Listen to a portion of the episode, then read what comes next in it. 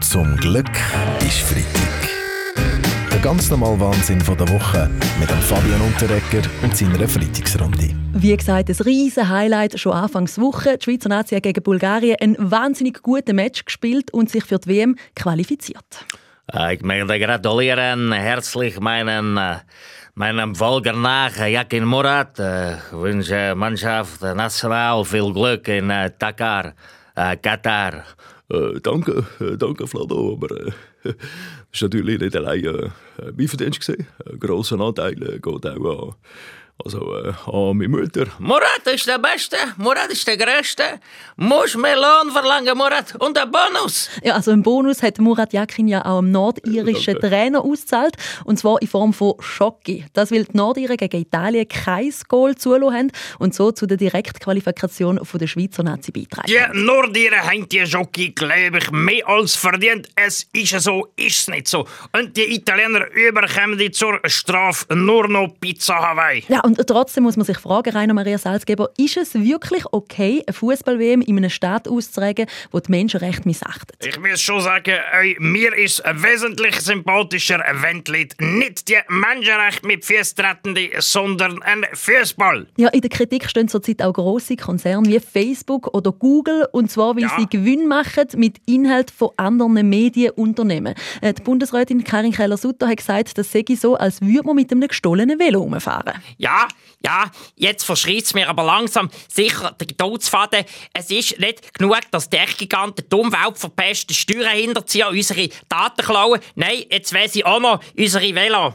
Herr Giro, ich muss an dieser Stelle äh, gestehen, dass ich selber auch schon mit Velos unterwegs war, die mir nicht gehört haben. Äh, was, äh, Frau Keller-Sutter, Sie haben äh, aber nicht jemand schon mal ein Velo geklaut? Nein, gestohlen nicht gerade, aber gemietet. Zum Glück ist Freitag. Der November der hat sich bis jetzt meistens von der grauen Seite gezeigt. Dafür ist es im Oktober schön und warm gewesen und laut der amerikanischen Klimabehörde zu warm. Der Oktober 2021 ist sogar der wärmste Oktober gewesen, der auf der Nordhalbkugel je gemessen worden ist. Äh, warum denn das, Felix Blumer von SRF Meteo? Der Oktober war vor allem ein Traumzwang, gewesen, weil alle Beizen verrostet, Zelt aufgestellt und die ganze Zeit Heizbild zu laufen lassen.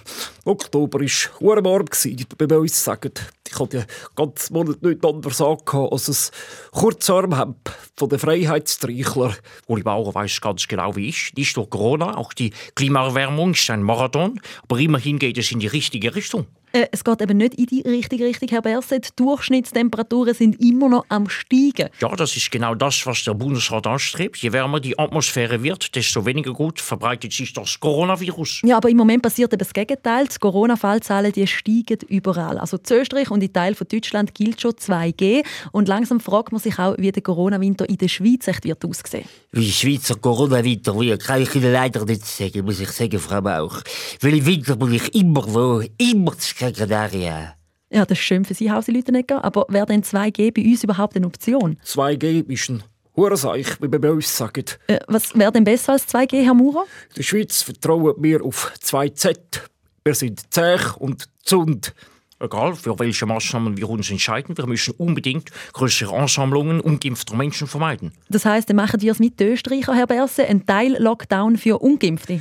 Nein, das ist in der Schweiz nicht nötig. Wir führen besser noch einmal eine nationale Impfwoche durch. Ja, aber der Erfolg von dieser Impfwoche der ist ja eher so ein bisschen bescheiden. gewesen. Gut, das ist richtig, aber wenn wir Ansammlungen von Ungeimpften vermeiden wollen, müssen wir nur mit Impfbussen in die Dörfer fahren. Dann bleiben alle Ungeimpften garantiert zu Hause. Zum, Glück ist Freitag. Mit dem Fabian und der Ecker.